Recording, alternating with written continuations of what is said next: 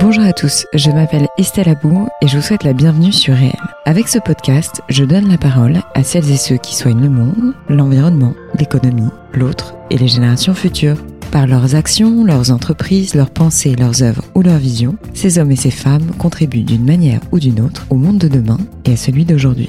Si vous aimez le podcast et que vous voulez me soutenir dans ma démarche, la meilleure manière de le faire, c'est de vous abonner sur la plateforme de votre choix, de mettre des étoiles là où c'est possible, de le commenter, de le partager, d'en parler autour de vous, sur les réseaux sociaux et dans la vie réelle. Alors je vous souhaite une très bonne écoute et on y va. Je suis devenue maman il y a deux mois à peine, et pour démarrer 2021 un peu tardivement, après quelques temps d'interruption nécessaires, j'ai eu envie de vous partager une conversation avec une femme devenue maman, après une carrière de journaliste grand reporter sans commune mesure. C'est une femme extraordinaire. C'est pas seulement parce que c'est une amie, mais je pense que vous allez être épaté par son discours, sa carrière et la manière dont elle appréhende les choses. J'ai eu la chance de ne pas avoir vécu de dépression postpartum pour ma part, mais on a évoqué la sienne et ses causes réelles, et je la remercie pour sa sincérité à ce sujet parce que c'est pas évident d'en parler. On a également évoqué le fait de devenir maman sans maman, de la maternité lorsque l'on décide d'en faire un projet de vie et de se consacrer à son enfant 7 jours sur 7, 24 heures sur 24 de la quête d'une nouvelle identité de mère, de l'équilibre à trouver après la naissance d'un enfant et de ses nouvelles envies d'expression, on a hâte, entre autres, au sujet de la maternité. J'espère sincèrement que cet épisode vous éclairera autant que moi. Et maintenant, j'arrête de parler et je laisse place à ma conversation avec la géniale Jessica Lederman. Jessica, merci mille fois d'avoir accepté mon invitation dans mon podcast. Je suis ravie qu'on échange à distance. Il faut préciser que tu es à New York actuellement. Alors, on s'est rencontrés euh, il y a un petit bout de temps, toi et moi. Tu as fait un chemin incroyable. Moi, je te suis à travers les réseaux sociaux. On s'écrit de temps en temps. Mais je vais te demander, s'il te plaît, de te présenter. On va commencer par ça, autant personnellement que professionnellement. Si tu veux euh, parler d'un ou de l'autre, ou pas du tout des deux, enfin, tu fais ce que tu veux, mais en tout cas, comment tu te présentes? Ça marche. Bon, bah déjà, merci à toi. Ça fait qu'un grand plaisir euh, que je participe euh, à ton podcast. Et voilà, c'est un grand, grand honneur pour moi de faire partie de cette liste de personnes qui viennent se livrer à ton micro. je m'appelle Jessica. Je vais avoir, j'ai eu euh, pardon, hier, 37 ans, voilà. Ben oui. Euh, J'habite aujourd'hui à New York après euh, moult déménagements. Euh, mm-hmm. Je suis née, j'ai grandi à Paris. Euh, j'ai fait des études à Paris. J'étais, je fais une brillantes études, on peut préciser. Euh, merci. J'ai fait une prépa, le SCP, et puis derrière Sciences Po, euh, l'école de journalisme de Sciences Po. Et mmh. j'ai fait euh, la majeure partie de ma carrière de journaliste à TF1, où j'ai travaillé de 2008 à 2015 en tant que, que reporter pour les JT. Mmh. Donc j'étais basée à Paris, mais je couvrais l'actualité bah, un peu partout dans le monde. Mais t'as couvert, excuse-moi de t'interrompre, mais t'as fait quand même des trucs de fou en termes de reportage J'ai fait des trucs, je sais pas si on peut dire des trucs de fou, j'ai couvert l'actualité, en tout cas j'ai couvert ce qui se passait et ça m'a mené, euh, ça me menait parfois euh, loin, parfois très loin, parfois tout près euh, de la maison. Mais oui, ça va de, de Fukushima à l'affaire DSK, à, aux obsèques de Mandela. voilà, il y a eu, il y a eu plein, plein de belles choses. Euh, c'était des très très très très belles années euh, de, de, de reportage, de voyage. Ça m'a euh, enfin, c'était ma passion. Moi, je rêvais d'être journaliste depuis que j'étais petite. Euh, je me souviens, euh, je, je, regardais TF1 d'ailleurs. je regardais les JT, je regardais la guerre du Golfe, et je voyais les premières femmes grands reporters à l'époque, Naïda Nakad, Patricia Lémonière, Isabelle Payancourt, qui couvraient toutes ces guerres. Et je me souviens, je disais à ma maman à l'époque, qui n'est plus là aujourd'hui, mais je la regardais, je lui disais, un jour je serai comme elle. Et, mmh. et voilà, c'était mon rêve. J'avais à l'époque, euh, ouais, 89, 90, j'avais 6-7 ans. Mmh. Et, et c'est ce que j'ai fait et j'en suis c'était mon rêve donc euh, je pour moi c'était même pas du travail c'était vraiment euh, d'ailleurs souvent je, confondais au lieu de dire je pars en mission je disais à mon père je pars en vacances au Mali et elle faisait bien rigoler enfin d'ailleurs non je pense que ça le faisait pas trop rire le jour où je l'ai appelé pour lui dire papa je pars à l'aéroport je serai à Bamako d'ici quelques heures euh, Voilà, c'était c'était ma vie, mais j'adorais ça. J'adorais euh, me coucher le soir et ne pas savoir euh, euh où j'allais être le lendemain, si j'allais rentrer à la maison à Paris ou si j'allais être dans un avion pour le bout du monde. Et ça, c'était c'était génial. Donc ouais, ça a été extrêmement formateur et j'ai appris énormément, énormément. Et puis après cette bonne année à TF1, j'ai eu une envie de changement qui a commencé à à mûrir et qui était assez, enfin qui arrivait assez soudainement. Ça a été un mélange, je pense, de burn-out, de fatigue, de parce que forcément, mmh. quand on fait ce métier-là, on n'a pas de vie privée du mmh, tout. Mmh, et donc j'allais avoir 31 ans et je, c'était l'émission, c'était magique. Mais quand je rentrais à Paris, bah, j'étais seule dans mon taxi qui me ramenait de l'aéroport à la maison. Il y avait absolument personne qui m'attendait. Et mmh. j'attendais qu'une seule chose, c'était le coup de téléphone qui allait de ma chef de service qui allait me dire euh, est-ce que tu peux partir dans deux heures au Japon? Et voilà, ça devenait quelque part assez euh, addictif, mais mais aussi, enfin, je sentais que moi il y avait un déséquilibre qui se créait. Euh, c'est propre à, à, chacune, à chacun. Pour les femmes, c'est peut-être un peu plus particulier. J'ai senti quelque part en moi qu'il y avait quand même une, c'était, ça allait pas, ça allait pas marcher si j'avais que ça dans ma vie et pour faire euh, pour laisser place en tout cas à une vie privée euh, euh oui pour laisser laisser un petit peu de mmh, mmh, place mmh. à la possibilité d'une vie privée qui qui pouvait éclore je suis partie à l'étranger j'ai décidé de partir euh, en Israël et ça a commencé très progressivement puisque j'ai été voir ma ma directrice de l'info à l'époque euh, Catherine Nell et je lui ai dit écoute j'ai j'ai besoin d'un break euh, j'avais six mois euh, de, de congés payés que j'avais mis de côté et que je pouvais prendre. Pour dire, à l'époque, je prenais vraiment jamais de vacances. Et je lui ai mmh. dit donc je veux prendre une année euh, sabbatique, une année, euh, une année, et je veux partir en Israël. Elle est tombée de sa chaise si tu veux parce que je suis vraiment passée de de la nana qui ne partait même pas en week-end, euh, même pas quand j'étais de perme ou quoi que ce soit. Je partais même pas en week-end parce que j'avais peur de rater une mission news à l'étranger. À mmh. écoutez, il faut que je m'arrête, il faut que je prenne un an. Euh, et bon, elle l'a très très bien euh, reçu. Euh, elle m'a laissé partir un an et elle m'a dit, je me souviens, elle m'a dit, je te laisse partir, mais tu me fais la promesse de pas rencontrer ni le job de ta vie, ni l'homme de ta vie. et donc, je lui ai dit, mais attends, Catherine, tu me connais. Évidemment, ça ne m'arrivera pas. Je pars en Israël, j'ai déjà un plan. Je vais apprendre l'hébreu, je vais voyager dans la région, je vais me faire des contacts et je vais revenir. Vraiment, j'aurai encore plus de à mon arc et, et mmh. rebooster et, je pourrai encore mmh. plus partir à l'étranger et je pourrai encore plus faire mon métier. Ce sera super. Bon, bah voilà, je te fais pas un dessin. Je suis arrivée le 2 septembre 2014 en Israël et j'ai rencontré euh, Omer qui est devenu depuis mon mari et le père de mon fils le 19 septembre. Donc deux semaines après être arrivé en Israël. Voilà, donc euh, l'histoire. Euh, euh, voilà, je, je suis jamais rentrée à Paris. J'ai quitté TF1. Bon, c'est pas aussi simple et c'est pas aussi linéaire, mais euh, après une année en Israël, j'ai décidé que que ce que j'avais à vivre en fait là-bas n'était pas terminé. J'aime mmh pas. Il y a beaucoup de gens qui me disent t'es resté pour euh, t'es resté pour lui, t'es resté par amour. Non, je suis pas restée pour lui ni par amour. Je suis restée pour laisser une chance à la Jessica qui était en train de naître euh, mmh. avec lui et là-bas exister encore plus. C'est ça que c'est ce c'est ce choix-là que j'ai fait. Ça a été un premier vrai choix. Et puis c'est pas une honte non plus, si tu veux, de rester pour quelqu'un. Non, bien euh, sûr que non. mais je pense... Non, c'est pas du tout, c'est pas du tout une honte, mais c'est un peu, euh, c'est un peu trop simpliste comme explication. Oui, je comprends ce que tu veux dire, c'est que c'est patriarcal, alors que ta vision, elle est un peu plus. Euh... étayée, on va dire. Il y a un peu plus de fond que ça. Un peu plus, euh, c'est un peu plus version. voilà, c'est c'est toi qui décides aussi de changer une version de toi. Exactement. Non, non, mais c'est intéressant, mais c'est intéressant, surtout après tout le parcours que t'as que t'as vécu, c'est mais surtout que moi, en fait, je, je, je, pensais que cette Jessica-là n'avait pas de, n'existait pas en fait. Je, je sentais qu'il y avait quelque part un, à Paris un déséquilibre parce que j'avais pas du tout de vie privée. Mais euh, voilà, moi je viens d'une famille euh, merveilleuse, mais euh, mais j'avais pas une vision, si tu veux. Ma maman est décédée quand j'avais 19 ans. Euh, j'ai pas une, une, vision de la maternité, de la femme, de la de la de la femme épouse, tout ça. Enfin pour moi, c'était quelque chose quelque chose qui était pas pour moi. Et je pense que j'en mmh avais terriblement peur j'avais peur de ne pas y arriver. Enfin, j'avais peur de pas mmh. savoir. C'était pas quelque chose de naturel du tout.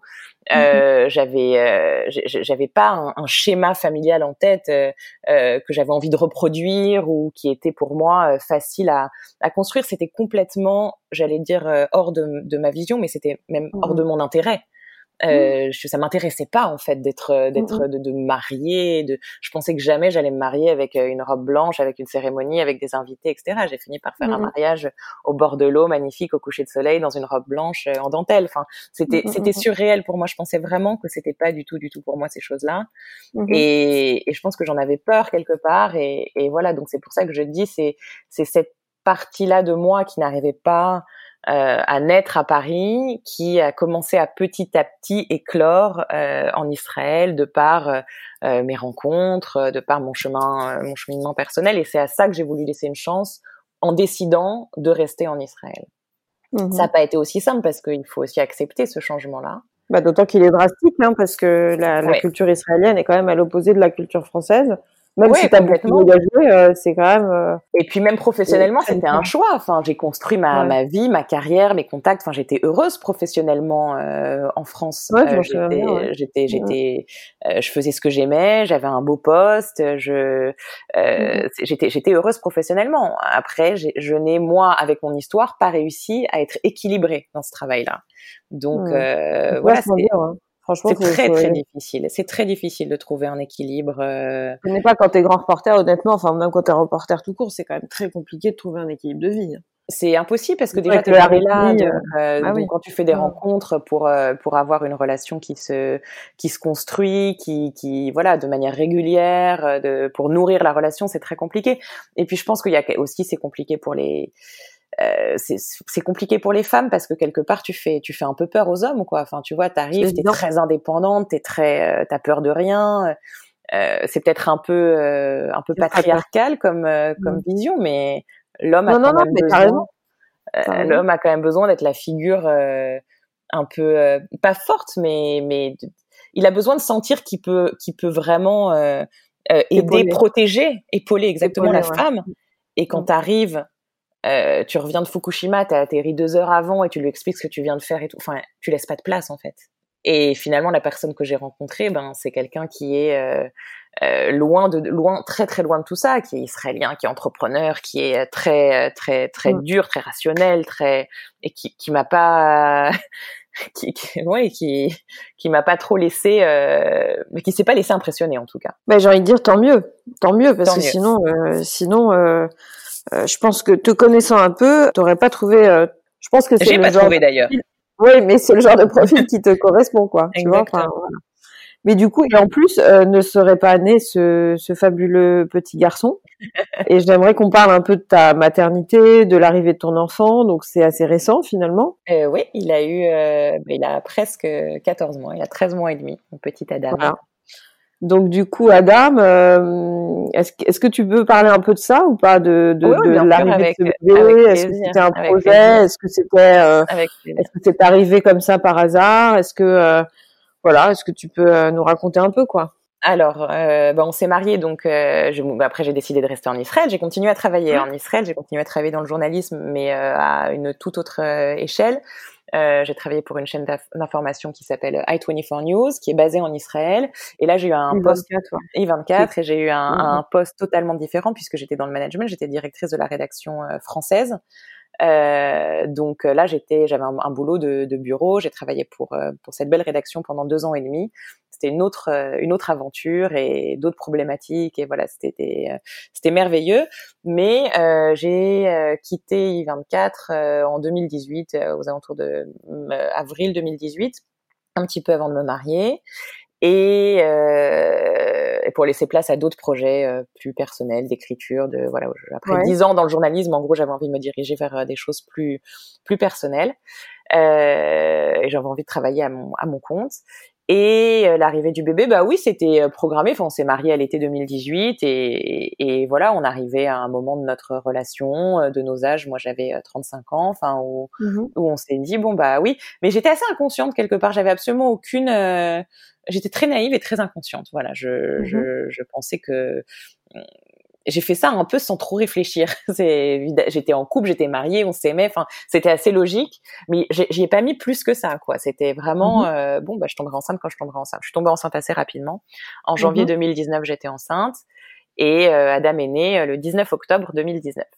Mhm. et alors, waouh, la maternité, je peux même pas expliquer. Enfin, c'est c'est un tsunami quoi. Ça a été pour moi un tsunami. C'est-à-dire que je dis souvent, euh, mais quand je suis tombée enceinte et quand j'ai accouché, tous les gens autour de moi me disaient non mais pour toi, euh, t'as fait euh, des guerres, Fukushima, des tremblements de terre. Enfin, c'est du pipi de chat quoi d'être maman.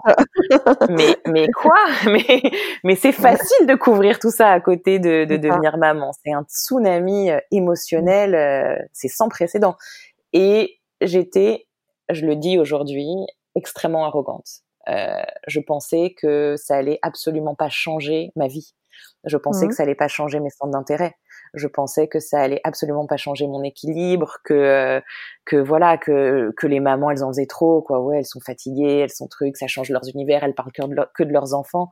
Mais j'avais une telle arrogance, je pensais que moi ça allait pas m'arriver, que mmh. que j'avais des, des disputes avec mon mari pendant que j'étais enceinte je lui expliquais que à trois mmh. mois, boum, on allait repartir en voyage comme on voyageait avant, que j'allais recommencer à bosser euh, pleine balle comme avant, que euh, le petit, ben de toute façon, il allait, euh, voilà, enfin, il allait aller avec soit une nounou, soit à la crèche, enfin voilà, le mode de garde qui nous conviendrait, mais qu'on allait trouver une solution, que de toute façon, il fallait être cool, chill, enfin tout ça. bon ben voilà, Adam a 14 mois, je ne l'ai toujours pas lâché. Et, et, et, je suis devenue en fait, c'est ça surtout qui est compliqué quand on devient maman. C'est que on donne naissance à un enfant, mais on donne naissance à une identité pour soi, à une nouvelle identité de maman. Mmh. Et mmh. ça, c'est aussi une naissance dont on parle pas assez parce mmh, qu'on dit le bébé est né, le bébé est né. Mais la maman est née aussi. Et quelle maman on est? Parce que c'est des, c'est des nouvelles émotions. Et quand on a l'âge qu'on a quand on devient maman, c'est-à-dire quand on a, moi en plus je suis devenue maman à 35 ans, mais c'est très compliqué de d'accepter, de, de, de, découvrir, d'apprendre des nouvelles émotions, un changement comme ça à cet âge-là. On est un être humain, on est un adulte. Déjà, on est complètement construit. On est faite, on est fini entre guillemets. C'est fou ce que tu me dis parce que je, je parlais de ça avec ma mère. Euh, excuse-moi, je t'interromps deux secondes parce que je me dis attends, euh, ma propre mère est, est, tombée enceinte à 20 ans et je me dis mon Dieu ce que ça a dû être dur, etc. Et en fait, je crois que je sais pas hein, ce qu'il y a de, de plus dur, mais finalement à 20 ans, bah c'est vrai que t'es pas fini quoi. Donc tu t'avances. C'est d'autres problématiques, je pense, de devenir maman à 20 ans et devenir maman à, à 35 ans. Je pense que c'est des, des, expériences très très différentes. Moi, je suis devenue maman à presque 36 ans. Mm, et c'est mm. ce que j'ai ressenti. Et, euh, et, quand je te dis que j'étais arrogante, j'étais arrogante jusqu'au bout. Quand ma doula, euh, donc la doula qui était une femme que, que j'ai vue euh, trois fois avant mon accouchement pour me préparer un peu, à un moment donné a voulu aborder le thème de la dépression postpartum et je l'ai regardé, je lui ai rayonné. Je lui ai dit, mais ma cocotte, mais moi j'en ai vu d'autres, quoi. Enfin, je veux dire, j'étais grand mmh. porteur, j'ai perdu ma mère euh, dans des conditions très difficiles quand j'avais 19 mmh. ans. J'ai quand même un peu de kilomètres au compteur, donc je vois absolument pas pourquoi je vais faire une dépression postpartum. C'est un mmh. événement tellement heureux d'avoir un enfant, c'est tellement de joie. Euh, j'en ai eu des drames dans ma vie, je vois absolument pas pourquoi ça m'arriverait. Bon, là encore une fois, je te fais pas un dessin. Euh, euh, Adam est arrivé, je pleurais du matin au soir, du soir au matin, du matin au soir. Je n'arrivais pas. Je, et ça, c'est long, c'est long. J'ai eu une, un postpartum très compliqué, très chaotique parce qu'il y avait un décalage en fait pour moi énorme entre euh, mon arrogance en fait, ce que ce que ce que je pensais que la maternité était, l'image que je m'étais construite de la mère que j'allais être et la réalité qui était en fait euh, un, un, un déversement d'émotions euh, nouvelles que j'étais incapable de d'analyser, de, contrôler. De, j'étais complètement euh, débordée par ces par par cette nouvelle. C'est pas débordée par la tâche, parce que beaucoup de mmh. gens te disent la fatigue. Évidemment, il y a une fatigue qui est qui est euh, indéniable. En plus, moi, j'ai eu un bébé qui a eu un, un, reflux euh, assez sévère, donc qui ne dormait pas pendant six mois. C'était c'était très difficile. Mais, mais tout ça, finalement, le, la partie baby care entre guillemets, c'est-à-dire mmh, s'occuper mmh, du mmh. bébé, c'est c'est facile. Euh, le bain, les couches, les trucs, c'est c'est super mignon. Tu l'apprends. Mais le, mais la gestion de cette nouvelle identité, mais on n'en parle pas assez, on n'y est pas du tout, du tout, du tout assez préparé. Et, et ça, ça a été quelque chose de, de, de très. Je m'y attendais pas du tout. Voilà, franchement, je. C'est-à-dire, non, mais concrètement, est-ce que tu, qu'est-ce que tu as abandonné? Parce que c'est ça, en fait, c'est-à-dire que quand on construit une identité, c'est qu'on on abandonne et on va vers des nouvelles choses, quoi. C'est à peu près ça. Bah déjà, il y a eu plusieurs choses pour moi. Il y a eu le fait de devenir maman sans maman, qui a été euh, quelque chose auquel je ne m'attendais pas du tout. Ça a commencé un peu pendant la grossesse, mais de manière très légère. C'est-à-dire qu'à un moment donné, je me souviens, il y a une, une infirmière qui m'a demandé euh, et votre maman, euh, ça s'est passé comment je sais pas. Et là, je me suis dit mais et j'avais pas de réponse à la question qu'elle me posait en fait. Et j'avais pas de moyen d'avoir de réponse parce que mon père euh, ne se souvenait absolument plus et c'était euh, il y a longtemps. Et puis mmh. c'est des hommes, hein, on les connaît. Ils ne mmh. s'attachaient pas à ce genre de, de détails. Euh, et ta sœur éventuellement, non? Ma sœur, on n'a pas la même maman. C'est ma, ma demi-sœur. J'aime pas dire ah, demi-sœur parce que on se considère vraiment comme, euh, comme ça. Euh, mais bon, j'avais pas de réponse à cette question. Et ça m'a fait un truc, quoi. Je me suis dit, euh, là, là j'ai commencé un tout petit peu, mais c'était très léger. Mais, mais devenir maman sans maman au moment où Adam est arrivé, ça a été très difficile parce que tu construis ta propre carte, en fait, ton propre chemin, toute seule. Tu dois complètement t'inventer. T'as pas de repère. De zéro. T'as pas de repère. En fait, c'est là que tu mm. réalises que t'as zéro repère. et que tu as un million de questions qui sont mmh. encore une fois évidemment tu as les questions de base sur euh, sur le, la partie euh, baby care quoi le, changement le mmh. bain le truc euh, l'allaitement moi j'ai allaité enfin voilà j'avais plein mmh. je sais que ma mère m'a allaité aussi donc j'avais aussi toutes ces questions là mais c'était surtout moi j'ai été débordée par par ce questionnement là mais j'avais envie j'avais qu'une seule envie c'était de, de dire mais mais maman comment t'as fait? Comment t'as fait pour pour gérer? Toi qui étais en plus ma mère était très belle, elle a été danseuse, euh, danseuse mmh classique, danseuse au Crazy Horse. Comment t'as fait mmh. pour retrouver ta ligne? Comment t'as fait pour gérer ta vie de femme et ta vie de mère? Comment t'as fait pour ne pas te laisser déborder? Comment, comment Enfin, je me mmh. souviens, des, je vois des photos de, de, de, ma mère et de moi quand j'étais bébé, elle était toujours apprêtée, toujours jolie, mais, mais moi j'étais une une loque. Des, des, des, semaines, des semaines après mon accouchement, et j'avais j'étais ça quoi, j'avais envie de lui, j'avais tellement envie et encore aujourd'hui j'ai tellement envie de lui dire mais maman comment t'as fait? Voilà. Et c'est dans tes et, et tu t'as beau avoir des gens autour de toi, t'as beau avoir des amis, t'as beau avoir ça, euh, ta sœur, j'avais ma belle-mère, t'as beau avoir des gens, ça remplace pas bah non ça remplace pas tes gènes parce qu'à ce moment-là, c'est tout ça qui ressort. À ce moment-là, quand mm. tu deviens maman, c'est tout ton tout ton ADN en fait qui explose. Et, et mm. c'est toute ton histoire génétique, des choses que tu avais dans ton sang que tu ne soupçonnais même pas. Qui Mon père me dit souvent d'ailleurs en ce moment, tu n'as pas idée à quel point tu ressembles à ta grand-mère, ma grand-mère que j'ai pas connue, mm. euh, la mère de mon père. Et, et voilà, tu ne sais pas la mère que tu vas être. Tu n'as aucune idée. Donc voilà, il y a eu cette euh, cette, cette partie là de, de, voilà devenir maman sans maman, ma mère qui était euh, ça a été un deuxième deuil en fait, c'est-à-dire que ma mère qui était absente depuis toutes ces années, donc euh, elle est décédée quand j'avais 19 ans, j'en avais 36, donc 17 ans où j'ai appris à vivre sans ma mère. D'un coup, elle devenait présente à chaque minute de ma journée. Chaque mmh. minute que je passais avec mon enfant, j'avais des questions pour elle, je pensais à elle, je la voyais, je... et ça, ça a été vraiment un, un deuxième deuil que j'ai vécu à ce moment-là, et je ne m'y attendais pas du tout, vraiment mmh. pas du tout. Mais d'autant qu'en plus, il y a certaines personnes, excuse-moi de te couper, mais il y a des gens euh, qui disent que la grossesse et euh, elle est, ouais, la grossesse, alors pas peut-être pas la maternité, mais en tout cas la grossesse, est une sorte de crise d'ado euh, double, enfin une deuxième crise d'ado. Tu bah, oui, parce que en fait, c'est ce que je te disais, c'est que cette, la naissance de cette identité, c'est une crise. Mm-hmm. C'est forcément une crise. Je vois pas comment ça peut ne pas l'être. Mm-hmm. Euh, parce que tu, tu, tu, tu, tu donnes naissance à une partie de toi que tu. Enfin, ouais. Mais alors moi, je vais te dire, euh, moi, je vois des nanas, mais qui vivent une grossesse, tu sais, sans se poser de questions, tata, tu, tu, elles, elles enchaînent six gosses ou cinq gosses ou quatre gosses sans aucun euh, état d'âme, tu vois. Et, et, et moi, j'avoue que je suis assez interloquée parce que il y en a qui vraiment euh, ont euh, intégré l'histoire, tu vois, de nature, de manière. Et je crois pas que ce soit une question d'âge. Non, c'est pas une question d'âge, mais après, je pense que c'est une question de d'histoire personnelle, de passé, de cheminement, de famille, de euh, voilà. Nous, moi, ça, moi, ça n'était pas naturel. Moi, j'ai jamais eu un désir d'enfant euh, profond. Comme je te disais, j'ai eu un modèle familial déséquilibré, on va dire. donc, j'ai pas eu, j'avais pas de, de vision familiale comme ça. Pour moi, pour mmh. moi, c'est c'est laborieux de de, de, créer ma maternité, de créer mon foyer. Ça demande, c'est pas laborieux dans le sens où où ça me où ça me saoule, c'est laborieux dans le sens où ça me demande énormément euh, d'efforts et d'investissement. Et d'ailleurs, j'ai aujourd'hui j'ai créé un nouveau déséquilibre qui est mmh entre guillemets que moi d'aujourd'hui tous mes efforts physiques, intellectuels sont concentrés euh, dans ma dans, dans, dans, dans ma maternité, dans mon fils, dans ma famille. Alors, euh, je suis extrêmement épanouie aujourd'hui en tant que maman, mais il a fallu 12 mois. il m'a fallu un an. il m'a vraiment fallu un an parce que euh, donc il y a eu les premiers mois qui sont une. En plus, au, au, début, après la naissance, euh, tu as aussi les hormones qui jouent un rôle quand même. indéniable dans, dans ton état d'esprit et dans ton humeur. Il y a le manque de sommeil euh, c'est une révolution. Tu crois que tu as vécu, tu crois que tu as été fatigué avant, tu crois que tu sais ce que c'est mmh. qu'être fatigué, mais c'est euh, euh, mmh. après, il y a toujours la loterie. Hein. Il y a toujours des mamans qui vont te dire non, non, moi, il faisait ses nuits à la maternité, on est rentré, il y a pas de problème. Bon, moi, j'attends toujours. Hein, de...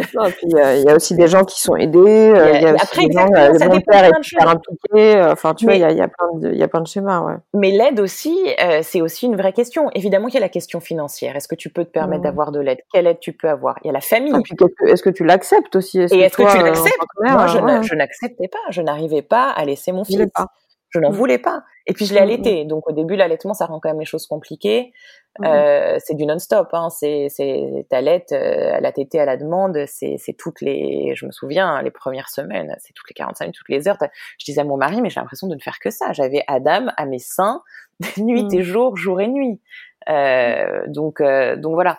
Euh, et puis après nous on a décidé de mon mari a, eu une opportunité euh, professionnelle et ça faisait un bout de temps que c'était dans les tuyaux, mais on a mm-hmm. décidé de déménager aux États-Unis. Euh, donc la décision de déménager à New York a été prise en janvier, mi-janvier. Adam avait trois mois et les mm-hmm. billets ont été pris pour le 17 mars 2020. Euh, donc bon, voilà, en pleine pandémie. en pleine pandémie. Donc en gros, j'ai préparé le déménagement à New York euh, quand Adam avait entre 3 et 5 mois, et il mhm. avait ce reflux qui faisait que je ne pouvais pas le poser. Adam était un bébé que je ne pouvais pas poser.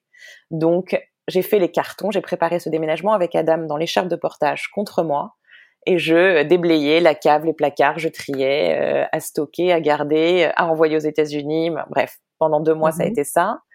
Et ensuite, on a déménager. Mon mari est parti quelques jours avant moi euh, à New York pour installer entre guillemets l'appartement pour qu'on n'ait pas allé à l'hôtel vu euh, le début de, de, la pandémie de Corona. Et donc j'ai fait le voyage Tel Aviv-New York, 12 heures de vol avec Adam euh, toute seule, mais Adam a toujours été merveilleux dans l'avion. Il dort sur moi comme un bienheureux.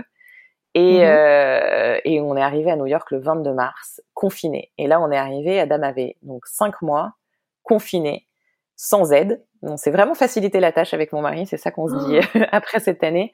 Euh, donc sans aide, sans famille, tout seul. Euh, la famille de mon mari est en Israël et en France, ma famille est en France.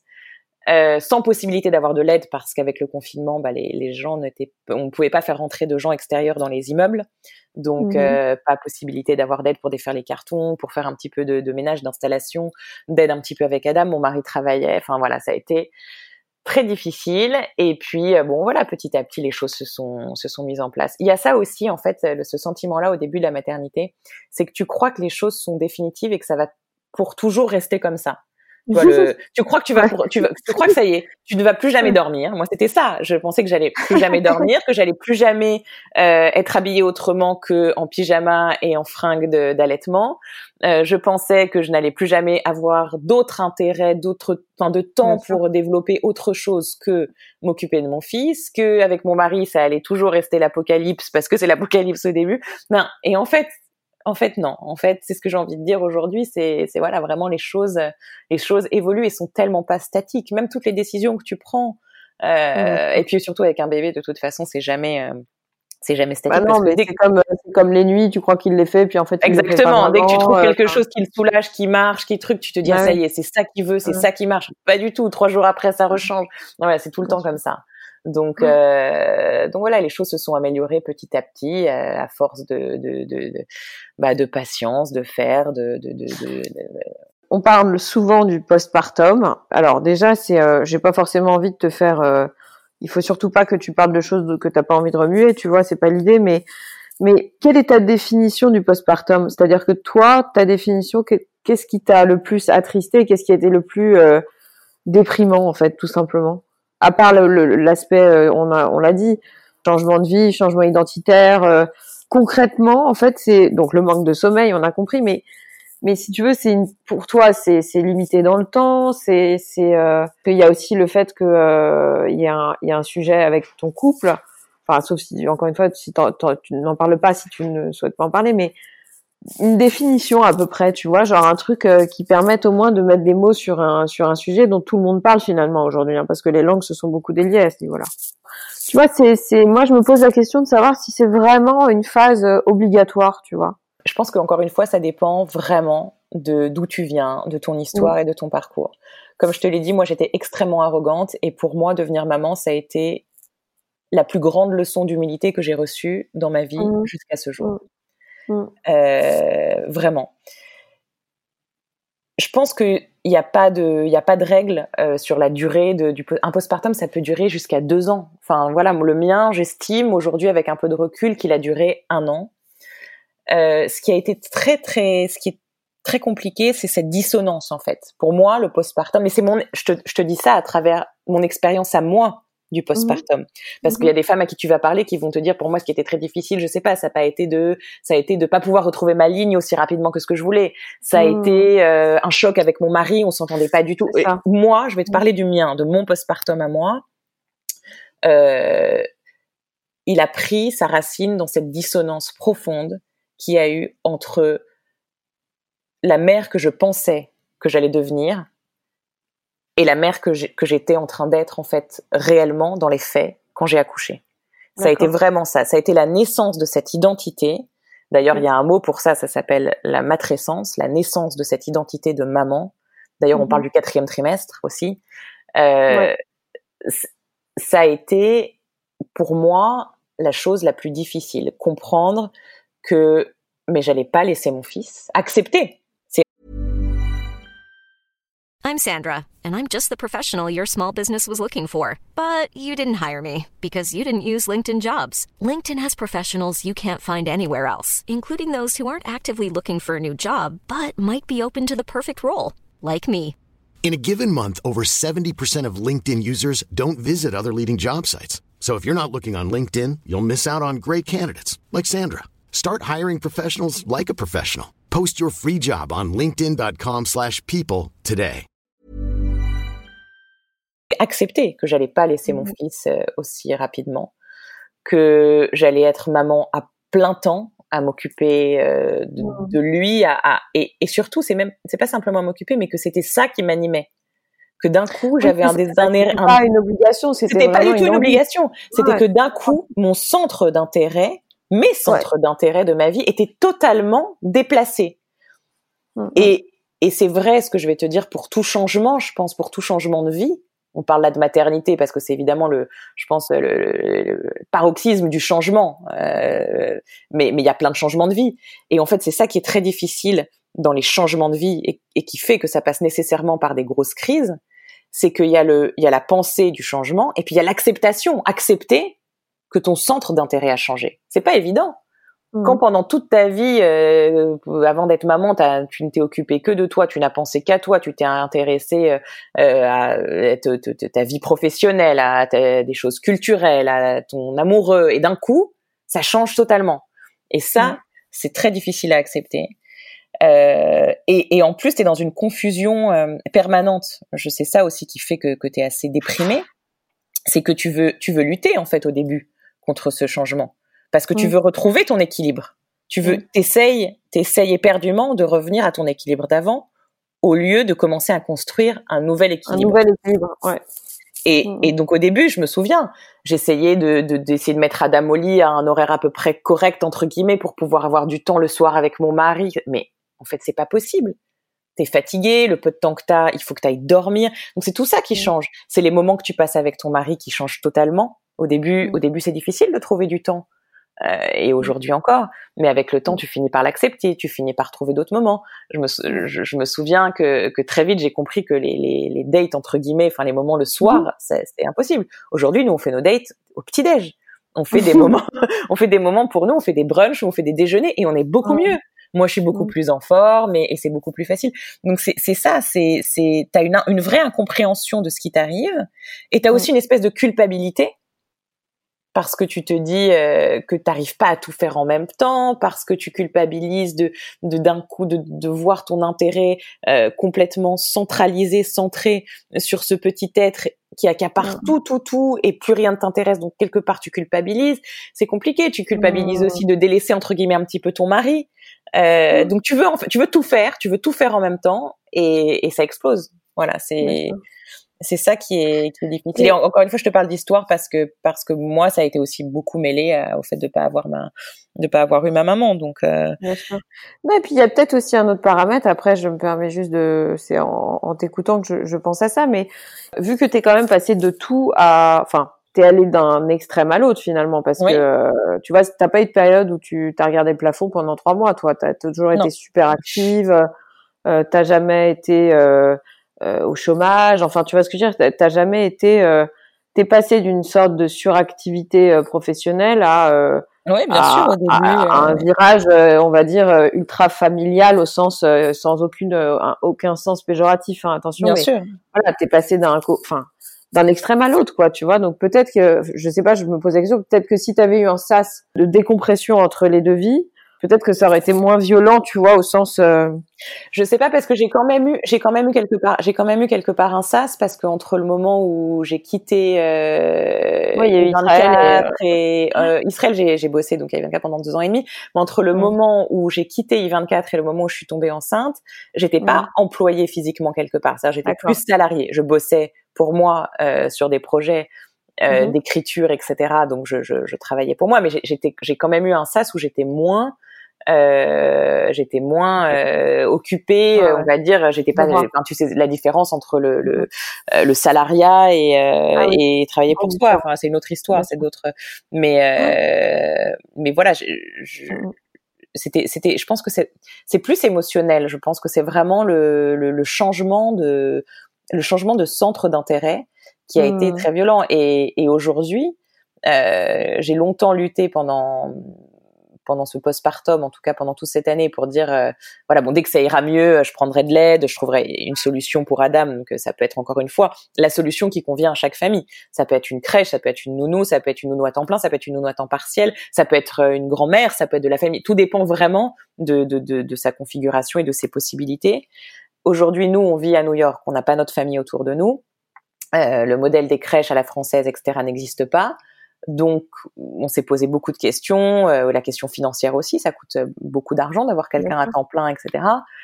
Euh, Aujourd'hui, il y a exactement, euh, bah, au moment de l'anniversaire d'Adam, donc il y a à peu près six semaines, on a pris la décision, enfin j'ai pris la décision avec mon mari mmh de rester maman à temps plein et de m'occuper d'Adam mmh jusqu'à ce qu'il ait au moins deux ans. C'est mmh une décision qui est qui est pas une décision définitive. Euh, mais en tout cas, c'est la décision qui nous convient mmh aujourd'hui à nous tous, euh, qui convient à Adam, qui convient à moi, qui, qui convient à mon mari. Et donc, c'est un choix. C'est magnifique. C'est des sacrifices, évidemment. Euh, enfin des sacrifices, j'aime pas ce mot parce que c'est assez négatif quelque part, mais c'est un choix. Quand on fait un choix, on renonce forcément à certaines autres choses, à ah, certaines autres choses. Et, aujourd'hui, j'ai fait, euh, j'ai fait ce choix-là. Et depuis que j'ai arrêté de lutter, en fait, parce que j'ai lutté quand même, j'ai essayé de me dire, mais non, mais c'est pas possible. Je peux pas, moi, qui était tellement carriériste, tellement, tel, j'avais tellement d'ambition, j'avais, je peux pas d'un coup me retrouver à m'occuper. Euh, en français, on dit mère au foyer, mais ça me fait bien rire moi cette expression au foyer. Est-ce que la personne qui a inventé cette expression euh, mmh. C'est ce que c'est en fait que de s'occuper d'un bébé à plein temps parce que moi j'aimerais bien être au, être au foyer toute la journée et, et ne rien faire mais c'est pas exactement ça. Hein. c'est c'est pas vraiment ça. Hein. Un bébé euh, ça se réveille à bon, le mien il se réveille tôt donc 5h45 euh, 6h ça commence. Euh, il se couche tôt en revanche 19h mais mais c'est euh, c'est c'est du, du full time non-stop non-stop hein. et le parc les activités c'est voilà et en fait j'ai essayé de lutter contre contre ça. Je me disais mais ça peut pas être je peux pas d'un coup avoir envie d'être mère au foyer entre guillemets. Je peux pas avoir envie de ne m'occuper que d'Adam. Mais tout dépend. C'est comme tout dans la vie. Tout tout tout dépend de ce que t'en fais. Moi, j'ai décidé de, de c'est un projet pour moi. Voilà, tu me connais. Mmh. Euh, je, moi, je suis studieuse, etc. Pour, pour moi, c'est mon c'est mon projet. Il fait 83 mmh. cm de hauteur et c'est mon projet. Voilà.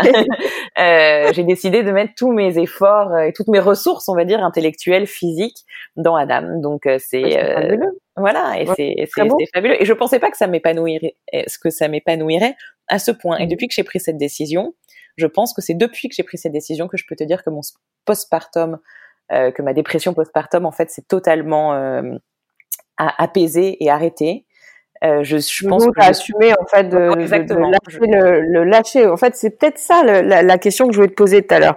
C'est comment on trouve des solutions au postpartum? Parce que si tu veux, j'accepte pas moi les situations. Euh, c'est comme ça, c'est pas autrement. Tu vois le truc, euh, t'es obligé, tu vas déprimer, tu truc. Moi, c'est des choses j'ai du mal à j'ai du mal à accepter en fait des situations, tu vois, qui sont censées être euh, normales quoi. Tu vois, j'accepte pas. Bon, mais après c'est ce que tu dis, c'est peut-être que le postpartum peut être un peu amoindri ou bon, ok, il y a une phase d'hormones, etc. objective que tu es obligé de vivre. Mais effectivement, le fait d'arrêter de croire que ton modèle ancien doit se reproduire à l'infini et d'accepter à une nouvelle vie, etc. C'est peut-être ça qui te permet d'évoluer.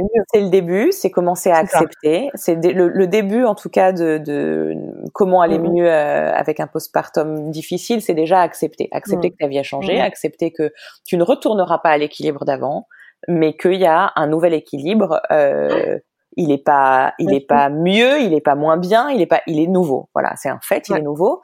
Accepter ça et ensuite trouver toi ta place dans ce nouvel équilibre. Et, comme tout, il peut y avoir des différentes tentatives. Tu vas essayer des choses qui fonctionnent, d'autres qui fonctionnent pas, jusqu'à ce que tu trouves vraiment ce qui fonctionne le mieux pour toi. Et mmh nous, on a essayé des choses.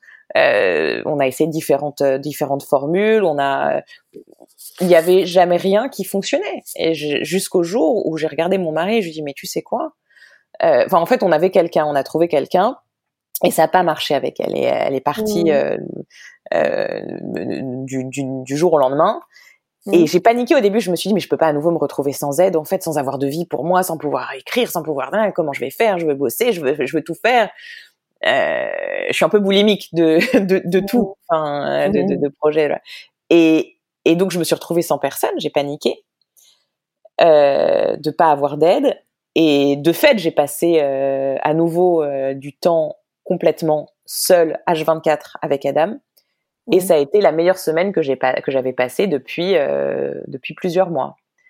Ah bah, je trouve que c'est super dur d'avoir quelqu'un tout le temps dans les, enfin, dans les parages. J'avais, j'avais quelqu'un. On n'a pas, encore une fois, on n'a pas de famille ici, et Adam mmh. était tout petit. Enfin bon, c'était, j'avais, j'avais de l'aide un petit peu euh, comme on pouvait, quoi, si tu veux, à la maison, un petit peu mmh. avec Adam. Mais ça ne me ça ne me convenait pas. Ça ne, ça ne, mmh. ça ne marchait pas effectivement. C'est dur d'avoir. Euh, enfin, je sais pas. C'est, c'est moi, ça, c'était un crève-cœur, quoi. J'avais l'estomac en, en, boule à chaque fois que, que je devais laisser Adam. Ça ne fonctionnait pas, et je le laissais très très peu. Euh, mmh c'était c'était une heure par-ci par-là et encore quand quand quand la babysitter l'emmenait une heure au parc pour que je puisse euh, me, me doucher euh, il me lavait les cheveux tranquillement ça je finissais par aller prendre mon café en face du parc de loin pour pouvoir observer Adam de loin. Enfin tu vois c'était ça marchait mmh pas ça marchait pas pour moi. Mais c'est pour moi que ça mmh. marchait pas. Ça peut marcher pour d'autres personnes. Il y a il y a plein de solutions différentes qui existent euh, encore une fois, nous on s'est retrouvés dans une configuration où on n'avait pas de famille, donc si j'avais pu peut-être euh, avoir, euh, bon, évidemment ma propre mère ou, la, la, mère de mon mari qui est une formidable grand-mère euh, pour pouvoir s'en occuper, les choses auraient été différentes. On est aujourd'hui mmh. à New York et, et on est tout seul. On est, on a fait un choix. Encore une fois, on parle de choix. On a mmh. renoncé à certaines choses. On sait euh, les gens ils te disent waouh c'est génial. Quand j'ai décidé de rester en Israël aussi, excuse-moi ça part dans tous les sens, mais quand j'ai décidé de rester en Israël, les gens aussi me disaient c'est génial, il fait beau, la plage, le soleil, tes photos, c'est super. Mais le prix, le, ce que ça coûte de faire un choix, il y a autre chose aussi derrière. Tu renonces aussi à beaucoup de choses. Et aujourd'hui, on a renoncé. On vit à New York. Effectivement, c'est super à New York. Bah, New York au temps du Corona, c'est encore une autre histoire. Mais on a renoncé à, à nos familles, on a renoncé à nos amis. Euh, c'est difficile c'est un quotidien qui est difficile, ça demande une autre organisation, c'est des sacrifices pour notre couple parce que du coup on a beaucoup moins de temps euh, tous les deux. C'est un projet de, de, se retrouver, de passer du temps tous les deux. Enfin voilà, c'est c'est pas simple. Mais voilà, donc le post pour venir au postpartum, mmh. accepter que les choses changent. Euh, et une fois qu'on a accepté ce changement, trouver sa place petit à petit dans cette nouvelle mmh. configuration et, mmh. et prendre le temps. Je pense qu'il faut vraiment prendre le temps. Il faut accepter les pleurs. Enfin moi, je compte pas les j'ai eu de nombreuses journées où j'éclatais en sanglots euh, de, de, de, je sais pas, on se sent très seul, ou même si on a un, un mari, un couple très solide, la maternité, c'est malheureusement quelque chose que parfois on a du mal à partager avec euh, avec son conjoint. Effectivement, que ton conjoint va t'aider dans ton mari, va, t'aider dans les tâches, euh, euh, dans les tâches de, de, de, à la maison pour s'occuper du petit. Euh, il va changer la couche, il va te donner un biberon, il va il va te le garder 20 minutes, 25 minutes dans les bras, il va jouer un petit. Évidemment, mais le, la partie émotionnelle, elle est difficile à partager. Elle est difficile à mmh partager. Tu étais quand même mmh très très seule. Donc euh, il faut trouver des choses qui font du bien euh, aussi. Euh, les podcasts en font partie. Écouter d'autres mmh expériences de maman. Non, c'est vrai. C'est des moments où tu te sens moins seule, où ça fait du bien. bien sûr, des lectures et essayer de de se dire, même si c'est difficile quand on est dedans, de se dire ça va aller mieux, ça va passer. T'as des projets quand même malgré tout. je sais que tu as toujours plein de projets et que ton projet premier et prioritaire c'est Adam, mais est-ce que tu as euh, des envies? Est-ce que tu as envie de, dont tu as envie de parler, hein, euh, bien entendu, t'oblige pas à révéler des secrets, mais est-ce que tu as des envies tout simplement? Oui, bien sûr, j'ai des envies. Euh, j'ai surtout très envie de parler de tout ça, en fait. J'ai très envie de parler aujourd'hui de, de, maternité parce que je me dis que si moi j'ai vécu tout ça, euh, il y a d'autres mamans forcément qui, qui le vivent. Bah déjà merci parce que moi j'ai l'exclu et euh, vu que ça me concerne dans un mois, tu vois, je suis assez, je t'écoutais avec beaucoup d'attention. Alors parfois je culpabilise, je me dis oh là là mais je dresse un portrait de, ce postpartum. Non, alors je non, non parce que euh, honnêtement euh, j'ai tellement lu tout et son inverse. Je, je honnêtement je, je suis pas du tout. Alors c'est très dur de lire tout ça. Moi j'ai lu tout ça au tout tout début de ma grossesse en fait. Et j'avoue que je m'en suis pris un peu plein la tête parce que je me dis mais attends, il n'y a pas une personne qui peut nous parler euh, joyeusement de la maternité. Euh. Mais c'est pas tout blanc ou tout noir, c'est ça en fait la maternité. Non, mais c'est ça. Mais ce que je veux dire, c'est que si tu veux, on est quand même passé d'un extrême à l'autre parce que nous, nos mères, moi en tout cas, euh, elles se taisaient, elles acceptaient, elles disaient rien. Alors je te dis pas que c'est bien ou que c'est mal, peu importe. Mais je dis juste que il y avait une sorte de tabou, tu vois, qui a été levé d'un coup mais vraiment d'un coup. Hein. Enfin, moi, j'ai senti qu'il y a eu une espèce de... C'est arrivé au, au moment de MeToo, tu vois. Enfin, je pense que ça a dû arriver peut-être un peu avant, mais je crois que c'est vraiment arrivé là, quoi, euh, récemment, tu vois, ces histoires de, je parle de mon postpartum, euh, je dis que la maternité c'est euh, c'est l'enfer, je dis que tout ça. C'est-à-dire que encore une fois, on est passé d'un extrême à l'autre. Et tant mieux que les langues se soient déliées enfin. et du coup, ça a dû être beaucoup plus difficile, je pense, pour la génération précédente. Moi, c'est ça aussi ah qui a été difficile. C'est que ma maman est partie. Elle pas le droit de parler, tu vois. Elle, elle parlait pas. Hein. Elle parlait pas. Elle parlait pas, même entre elles, elles se disaient rien, elles acceptaient et. Et puis il y avait beaucoup moins de moyens de communication qu'il y a aujourd'hui. Euh, Moi, c'est ça aussi que j'ai beaucoup regretté, c'est que ma maman est partie quand j'avais 19 ans, et du coup, j'ai pas eu le temps d'avoir ces conversations avec elle parce qu'à 19 ans, c'est pas ça qui t'intéresse. Euh, T'as absolument pas envie de parler à ta mère de sa vie de femme, de sa comment elle a concilié. Enfin, je, ça traverse même pas mm. l'esprit, quoi. De lui poser la question, euh, maman, comment t'as concilié ta vie de femme, ta vie de mère? Toutes ces mm, mm, conversations-là, j'ai pas pu les avoir avec elle, et c'est ça qui a été euh, qui a été très difficile. Mais euh, oui, l'arrivée l'arrivée d'un bébé, c'est effectivement des moments de bonheur euh, pur, c'est un amour, euh, enfin qu'on peut même pas décrire. C'est tellement de nouvelles émotions positives et de, bonheur. Moi, je, pleure de joie euh, quand je vois Adam aujourd'hui.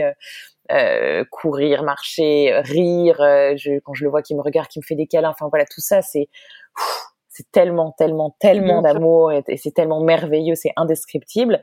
Mm. Mais euh, mais il y a aussi euh, l'envers du décor et je pense que chaque femme a un postpartum différent. Ouais, et puis je vais te dire, il y a aussi un envers du décor aussi de la célibataire endurcie. Euh, oui, et c'est ce que j'allais dire. On, est, on, on, devient maman tard, bien sûr, on devient maman à 35, 36, 37 ans. Enfin, je suis allée dans mon lit parce que j'étais seule au monde et que je pensais que j'allais jamais trouver Enfin, tu vois, je veux dire, on a, on a tous des moments euh, hyper durs dans nos vies, quels que soient nos choix, quoi, tu vois. Et, et je crois qu'après, c'est vrai que c'est différent quand tu peux claquer la porte et que tu as une forme de liberté permanente où tu te dis, bah, je prends ma valise, je me casse, je vais en week-end avec des potes, je me bourre la gueule, je machin. Mais au final, euh, la détresse finalement, elle, elle peut être identique. Euh, enfin, elle peut être identique, non, pas identique, mais il y a une détresse dans toutes les situations en fait. Et complètement. Non, non, mais effectivement, tu parlais de, de, de, de célibataire, mais il y a, y a, une forme de, d'égoïsme en fait quelque part avant. Enfin, on a que, on, ne s'occupe que de nous. Et d'un coup, euh, d'un coup, c'est c'est ça aussi ah bah, c'est le, déni euh, de, enfin, c'est pas le déni, mais il y a quelqu'un d'autre qui passe avant toi, mais, mais c'est, c'est de loin. Hein. C'est-à-dire tu, tu t'oublies totalement. Tu t'oublies, tu t'oublies. Mm. Et, et mm. en fait, tu commences un petit peu à en sortir quand tu arrives aussi à, à, à, repenser un petit peu à toi. Moi, j'ai eu beaucoup, beaucoup de mal et, et, j'ai toujours du mal à, ne pas m'oublier totalement. Euh. Mais après, ça, c'est la, la, la, psyché, le chemin psychologique, euh, mm. chemin psychologique de, de chacun pour moi, en tout cas, je, je pensais jamais que je serais euh, que je serais maman et que que je et que j'aimerais ça en fait, voilà, que j'aimerais euh, que que ça m'intéresserait autant et que ça me, mmh. me porterait autant et que ça m'épanouirait autant. Si tu m'avais dit franchement il y a un an et demi. Euh, tu vas décider de t'occuper de ton fils à plein temps et, et tu vas aimer ça et tu vas lui cuisiner des petits des petits plats. Et mon fils n'a jamais mangé un petit pot industriel, mais ça, je, me fais doucement rigoler. Je sais, je savais absolument pas cuisiner, mais j'adore ça. Je dis pas que c'est la meilleure solution. Je dis juste que c'est la solution qui m'a convenu à moi. Et c'est ça aussi qu'il faut comprendre, parce que quand on devient maman, on est aussi abreuvé de euh, il y, a, y, a, toutes ces pages Instagram de super maman tout a l'air si beau si parfait ça, tout est toujours propre ça sent toujours très bon c'est tout est toujours assorti les tenues les assiettes les plats enfin bref c'est tu peux très vite te sentir complètement euh, nul, quoi. Dire, mais attends, mais moi, je suis pas du tout à la hauteur. Euh, et il y a mieux, il y a, pas de meilleure ou de moins bonne solution. Il y a la solution qui convient, à, enfin, qui convient à ta famille, c'est-à-dire à toi, à ton enfant, à ton mari. Et c'est ça qui, et c'est ça qui fait que ça marche à un moment donné. Euh, moi, je pensais jamais que j'allais cuisiner pour mon fils. Quoi, j'avais prévu les petits pots, les trucs. Enfin, je me retrouve à lui faire euh, euh, tous les légumes possibles et inimaginables, des petites galettes, des petites boulettes, des petits. Enfin voilà, c'est des purées, des compotes, tout. C'est et je pensais pas que j'allais autant adorer le voir.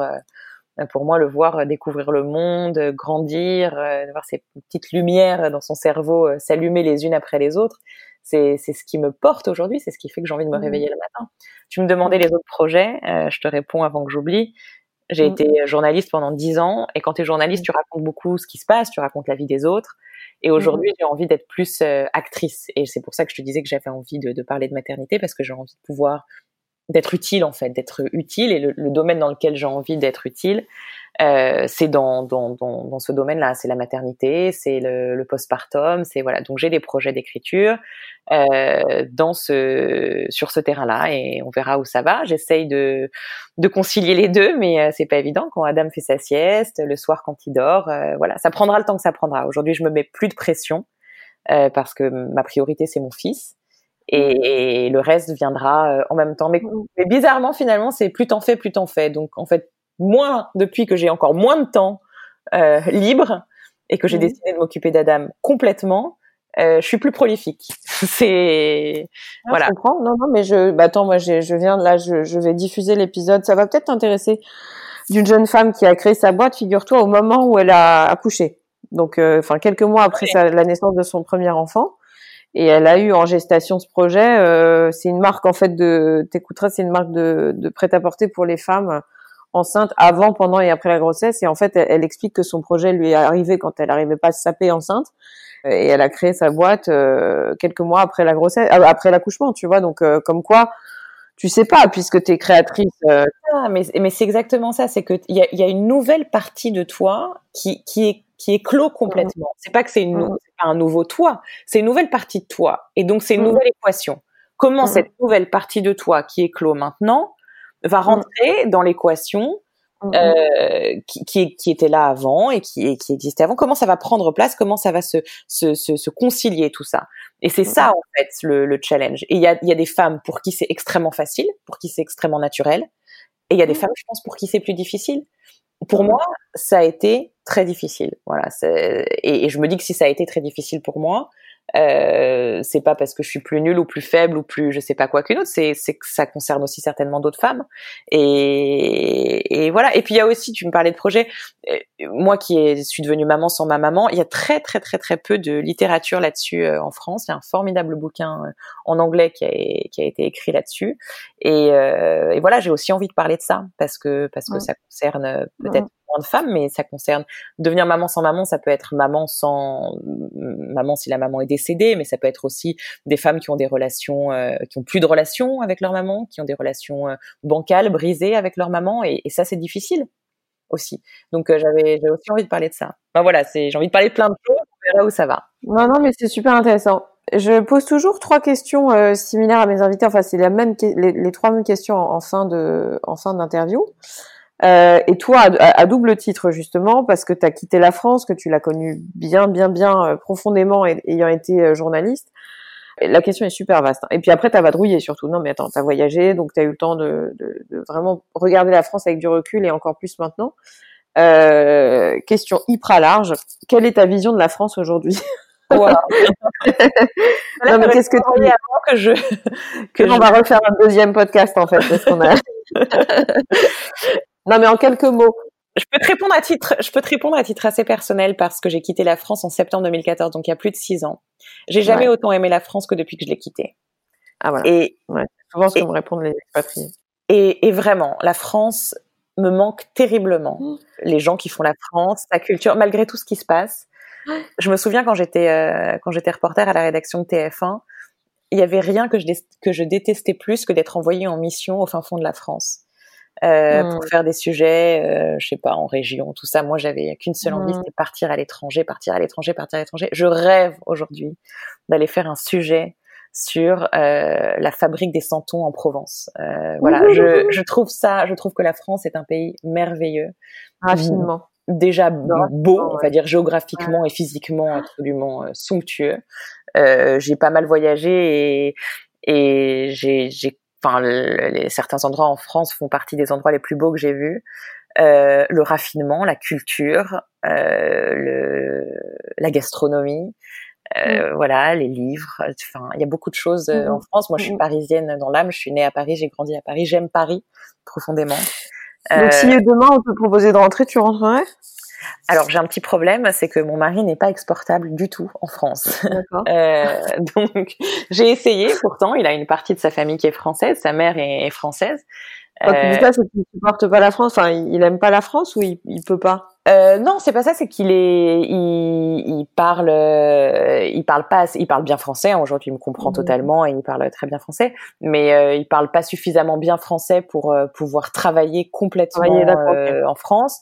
Lui, niveau mentalité, en plus, il se retrouve pas forcément avec la mentalité française. Je pense que c'est un Israélien qui est beaucoup plus proche de la mentalité américaine. voilà. Donc c'est pas quelque chose qu'il, dont il a envie. Mmh, mmh. Il a aujourd'hui pas envie qu'on retourne, enfin, en tout cas qu'on aille vivre en France, mais on verra. Euh, on, on, mm. va, on y passera, on y passe du temps et on y, moi j'ai toujours ma famille en France, c'est très très important pour moi. Je me sens mm. profondément française et je me suis jamais sentie, euh, d'ailleurs autant française que depuis que, que je suis partie. Euh, mm. donc euh, donc voilà pour répondre à ta question. Ok. Et après c'est un coup de cœur et un coup de gueule récent. Alors le coup de cœur ça peut être un livre, ça peut être une rencontre, ça peut être un ça peut être, euh, tu vas me dire ton fils. J'allais te dire, tu m'as coupé l'herbe sous le pied. Parce que non, mais mon coup de cœur, euh... euh, je sais pas, ça peut être culturel ou tu vois, c'est peu importe, mais un coup de cœur quoi. Et après il y a un coup de gueule. Mon coup de cœur, c'est mon fils. J'arrive pas aujourd'hui à penser à, à autre. non, mais c'est mon fils parce que on, en fait, avec la naissance d'un enfant, on rencontre une nouvelle personne, enfin quelque part. Euh, c'est un être humain, hein. donc euh, petit à petit, euh, il, il, grandit, il parle, il montre sa personnalité, euh, et moi je, je l'adore quoi. Mon fils, c'est mieux, j'ai envie de dire. non, mais c'est apprendre à le connaître, c'est génial. Enfin, c'est une des plus belles surprises que que j'ai eues dans ma vie. Donc c'est vraiment mon grand coup de cœur. Je le trouve mmh formidable et et voilà, c'est vraiment la découverte d'une nouvelle personne d'avoir un enfant qui arrive dans sa vie. C'est pas juste un enfant dont tu dois t'occuper, c'est aussi quelqu'un d'autre qui vient et qui t'enrichit, qui te fait grandir, qui te, qui te, donne énormément de force, de courage. Euh, et voilà. Donc mon coup de cœur, c'est mon petit Adam, haut de ses 83 cm et de ses 14 euh, Et un grand coup de gueule, euh, un grand coup de gueule. Après, t'es pas obligé d'en avoir, hein, mais je pense que tu, si tu cherches un peu, t'en auras toi. Ben non, bah voilà, un coup de gueule à cette expression, euh, mère au foyer, stay at home mom, euh, un grand coup de gueule à tous ces gens qui pensent que euh, que les mères qui s'occupent de leurs enfants sont des femmes qui ne travaillent pas en fait. Et ça, c'est mmh. ça c'est ça aujourd'hui et et, je pense que ça devrait être payé? Tu penses que tu penses que ça devrait être rémunéré ou pas? Je sais pas si ça devrait être rémunéré parce que c'est la rémunération elle je, je, elle est pas financière. Enfin le le le, le reward qu'on a de ça en amour en câlin en, même si beaucoup de, de, de mes copines qui ont des enfants plus grands me disent euh, tu sais les enfants c'est très ingrat j'en sais rien. Euh, mais en tout cas c'est un grand coup de gueule parce que les gens qui pensent que les les mères au foyer les stay at home moms euh, se tournent les pouces à la maison et ne font pas un vrai travail aujourd'hui ça me révolte euh, voilà. Et, encore plus dans ces temps-là aujourd'hui. Moi, j'ai un enfant qui est encore petit, qui est pas, euh, qui fait pas l'école à la maison, tout ça. Mais je peux même pas imaginer ce que ces mères euh, confinées ont dû euh, vivre en termes de fatigue en essayant mmh. d'allier tout. Mon Dieu. Parce que c'est mmh. tout c'est euh, mmh. l'enfant, c'est le ménage, c'est la cuisine, mmh. c'est euh, leur propre travail quand quand elles ont réussi à, ah maintenir. Les mecs qui se barraient euh, au bureau, mais il y en a beaucoup qui à la maison. Ou il est enfermé dans dans ce qu'il a fait dans la pièce qu'il a transformé en bureau à la maison parce que lui aussi il travaille à distance.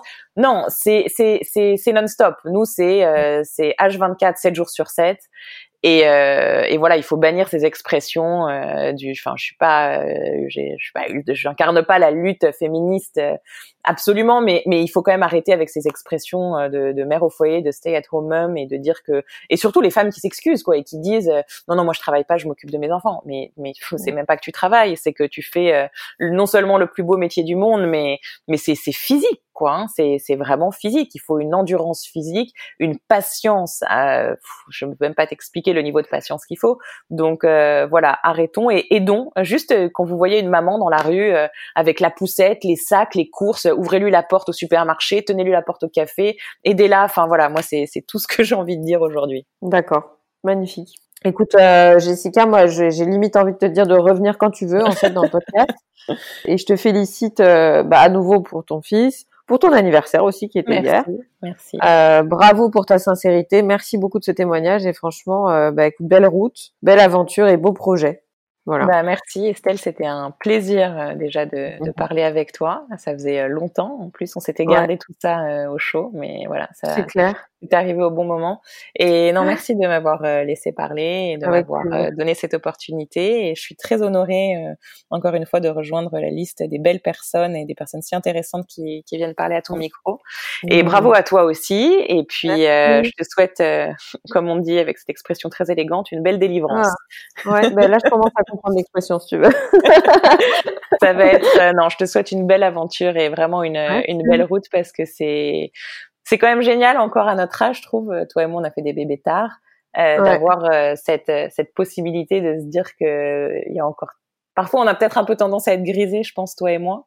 Et, mm. et ben là, tu vas plus l'être du tout. Voilà. Et ça, c'est c'est c'est magnifique. Voilà. Merci Jessica. Merci beaucoup. Mais avec plaisir.